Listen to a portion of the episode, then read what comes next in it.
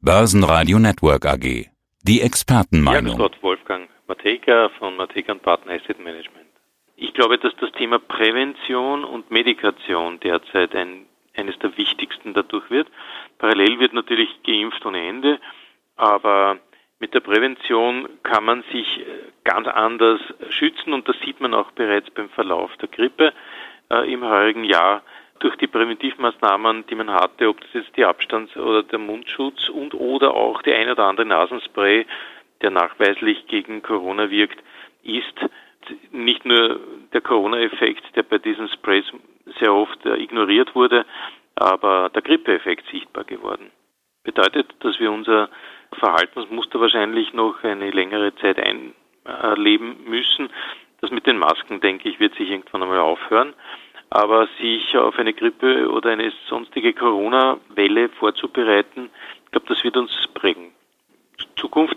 Und der zweite ist, die Medikation hat enorme Fortschritte gemacht, abseits der Impfstoffmedialität, denn wir können mittlerweile Intensivpatienten weit effizienter behandeln äh, oder Erkrankte weit effizienter vorbehandeln, dass sie gar nicht zum Intensivpatienten werden als noch vor ein paar Monaten. Und das ist ein Riesenerfolg, der jetzt in der öffentlichen Wahrnehmung nicht gar so präsent ist, aber länger wirkt. Ja, das war eigentlich wichtig, dass man letztendlich ein gutes Medikament hat genau. gegen Covid. Und da gibt es schon ein paar. Also das letzte, was war, und ich, ich habe mir gedacht, hey cool, jetzt gibt es einen Aufschrei. Es gibt ein Asthma-Inhalationsprodukt, das mit, mit Budesonid, das ist ein, ein Cortison-Derivat, ein äh, Cortisonsteroid eigentlich, äh, gefüllt ist, das 90% Efficacy aufweist bei Corona-Patienten, den Krankheitsverlauf zu beenden innerhalb von 14 bis 18 Tagen. Jetzt kann man sagen, okay, die wären vielleicht von selbst auch gesund geworden, aber da weiß man es. Da weiß man, dass 90% wirklich gesund werden. Also hat die Oxford University bestätigt. Das ist kein Marketing-Gag, äh, ist auch ein Produkt von AstraZeneca, aber das Thema Cortison, Inhalation wird dadurch hochgeadelt zum, zum Corona-Medikationsmittel. Und Dieses Asthma-Inhalationsmittel von AstraZeneca, ist das schon genehmigt, verfügbar? Gibt im Handel, ja, ja, das kann man, kann man kaufen. Ich glaube, rezeptpflichtig ist es, aber Prolaktin oder Prolaktir heißt es. Gibt es aber mehrere, glaube ich. Ja. Äh, wichtig ist dieses Budesonid da drinnen, dieser, dieses äh, Cortisonsteroid. Cortison wird ja generell immer mehr und mehr in den Intensivpatienten etc. angewendet. Das Problem, das dabei entsteht, das man noch gar nicht so sieht, ist, aber schon langsam geht uns angeblich das Cortison aus. Es wird immer knapper. Bedeutet, man bräuchte sehr effiziente Nutzungsmöglichkeiten für Cortison. Da gibt es sogar einen Börsenzusammenhang, weil in Wien gibt es ein Unternehmen an der Börse, das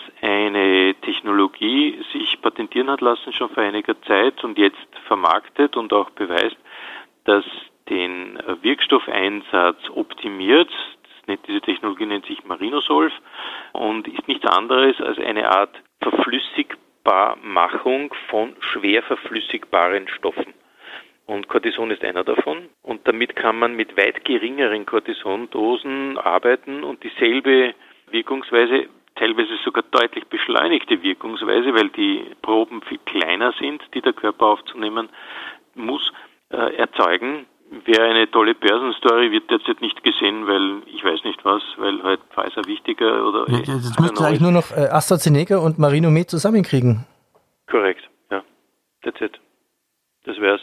Ich habe nur gehört, dass dieses Budesonid an sich ein bereits leichter lösbarer Cortisonsteroid ist, aber das, das ist jetzt keine, keine finale Lösung, weil äh, noch besser lösbarer wäre es mit Marinosolv. Also warum da die Politik oder, oder niemand so wirklich darauf aufpasst, ist mir noch nicht ganz bewusst.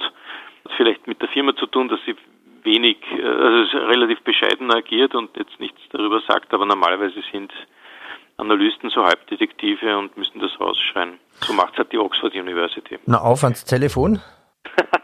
Die wichtigsten Connection, die Sie kennen, darauf hinweisen, vielleicht kennen die wieder die richtigen. Ja, die kennen das alle schon, ja. Ja, ja, okay. Na, da sind wir schon mittendrin an der Börse. Welche österreichischen Aktien nehmen Sie gerne mit ins Depot und warten deutlich mehr Kurssteigerungen? Also neben ja, vielleicht AstraZeneca, was nicht österreichisch, aber dann Marinomed wahrscheinlich. Marinomed, ja, natürlich, das ist, das ist für mich die Corona-Aktie schlechthin, weil sie eben auch durch das Coldamaris, durch dieses Caragillose Produkt mit dem Nasenspray ja in Wirklichkeit nicht nur die Grippe, sondern wie auch seit dieser oder letzter Woche offiziell bestätigt den SARS-CoV-2 aus der Nase bringt und damit die Ansteckungsgefahr drastisch reduziert. Auf der anderen Seite mit dem Marinosolv ja eigentlich nicht nur wegen Corona, aber sonst wegen anderen Medikamenten einen Ghettoplaster im Bauch trägt. Es sind in erster Linie die, die zyklischen oder die, die, die Konsumwerte in Österreich, die mir am besten gefallen. Ähm, es ist nicht so, dass die Entwicklung der, der, der Sektoren parallel und gleichläufig gewesen ist. Einige sind stehen geblieben und die zu nehmen macht natürlich dann schon mehr Freude als eine teure Aktie, nur weil gerade im Zyklika zum Beispiel laufen oder weil das Öl läuft äh, zu nehmen. Welche Aktie meinen Sie damit namentlich? Also österreichische ja, also Aktien stehen ja vor einem Auftrieb. Ja, also wenn es beispielsweise um Banken geht, dann gefällt mir natürlich hier die Adico Bank besser als eine große erste Bank. Nicht, weil die erste ja zu viel schlechter ist, aber die Adico ist einfach billiger und hat ein, nicht das ähnliche Geschäftsmodell, aber ein Geschäftsmodell, das dem Bereich Banken entspricht und äh, ist in keinster Weise jetzt, glaube ich, schlecht geführt. Daher ist, ist sie vielleicht etwas weniger liquide, aber äh, entsprechend deutlich günstiger zu haben. Oder es sind andere Werte wie äh, schauen wir auf die Bauwirtschaft. Die Strabag gefällt mir wirklich gut. Ist die beste Baufirma aus meinen Augen in Europa. Ist nur einer gewissen geringen Liquidität durch ein äh, sehr in sich verklebtes Aktionariat geschuldet. Aber das ändert sich vielleicht irgendwann einmal und dann wird jeder sagen, hey cool, die muss man haben ich habe sie lieber jetzt schon. Und äh, von was das Thema äh, Konsumzyklik betrifft, haben wir mit wir haben einige, aber die Politik erscheint mir als eine der Aktien zu sein, die sich hier in dem erholenden Konsumzyklus Automobile durch ihre Arbeit im Corona-Jahr, die sehr restrukturiert vorgegangen ist, sicher 25 Prozent weniger Kosten, aber den vollen Auftragsstand stützen kann. Die Margen dadurch werden unterstützt auch für zukünftige Entwicklungen. Und man braucht sich nur ansehen, wie der Auftragsstand in der deutschen Automobilindustrie derzeit läuft. Kann man sich vorstellen, was los ist, wenn diese Chip- oder vielleicht Batterieengpässe vorüber sind. Und Politik hat sich auf viele Bereiche dieser Industrie verlegt, also die ist nicht abhängig von einem Sektor oder von einem Subsektor der Automobile. Und zusätzlich macht Polytech noch diese ganzen Plastikkörbe, die man, wo man das Gemüse oder die Sortierwaren bei den Supermärkten sehen. Und die Marge dort ist unfassbar. Super. Also diese stillen Stars, die, die, die nehme ich mir da in Wien. Die stillen Stars. Ähm, noch vor zwei Wochen hat man zwei Bitcoins gebraucht, um einen Tesla zu kaufen. Äh, bald ist es nur noch ja. ein Bitcoin. Ähm, ja. Bitcoin stürzte momentan nach dem Zwischenhoch von Sonntag wieder ab. Rekordhoch bei fast 58.000. US-Finanzminister Janet Yellen befeuert Spekulationen über eine stärkere Regulierung der Kryptowährung. Was ist jetzt Bitcoin? Eine Zockergeschichte? Eine Währung, Goldersatz? Doch Profis wie Morgan Stanley PayPal, Tesla setzen auf Bitcoin? Ja, also Bitcoin ist wahrscheinlich eine, eine, eine Glaubenseinstellung am Anfang. Ähm, ich glaube, dass das Thema Bitcoin natürlich eine Art Währungscharakteristik in sich trägt, ohne eine solche sein zu können. Denn wenn, dann wäre es eine globale Währung und dann hört sich aber sämtliches Währungsgefüge, das bis dato zu unserem Wertgefüge zählt, auf. Denn wenn man es wirklich volkswirtschaftlich betrachtet, ist eine Währung nichts anderes als die Summe des gesamten Warenkorbs eines Landes. Und das kann man dem Bitcoin nicht zuweisen, dass das irgendwo etwas mit Waren oder sonstigem zu tun hat, sondern das ist einfach eine Art äh, Mining-Produkt, sagen wir es einmal, das jetzt geliebt und sehr eng ist damit hat sich der Preis auch schon definiert. Natürlich wird es als Zahlungsmittel, sofern es anerkannt ist als Zahlungsmittel, auch eine Rolle spielen können. Dann ist es halt eine Tauschinstru ein Tauschinstrument, das heißt, so wie die allerersten Bitcoins, sich halt dann eine Pizza kaufen durften, um Aber das ist wie wenn man den Tauschhandel macht, man gibt eine, ich weiß nicht, einen, äh, einen Stein äh, oder eine Muschel hinüber und sagt, hey cool, jetzt bekomme ich was anderes dafür. So, so ungefähr. Also aus diesem, aus diesem Eck wird Bitcoin nicht wirklich herauskommen können. Was es allerdings durchaus ist, je mehr Teilnehmer den Wechsel von einer Währung in Bitcoin akzeptieren und unterstützen, umso gefährlicher oder umso bedeutsamer wird Bitcoin für diese jeweiligen Währungen. Denn da wird es aus einem bestehenden Warenkorb Connex in einen virtuellen Connex übertragen. Und ich denke, dass die Notenbanken, was das betrifft, China at forefront of attention, bereits darüber nachdenken, sich diesem Momentum zu stellen, indem sie eben auch virtuelle, ihre eigene Währung virtuell zur Verfügung stellen, um eben diesen parallelen Effekt virtuelles Leben Bitcoin, virtuelles Leben, I don't know, Euro, zu entsprechen, um das Gefühl zu vermitteln, das ist eh alles dasselbe. Ist es nicht. Ist es nicht. Bitcoin hat, glaube ich, den emotionalen Charakter.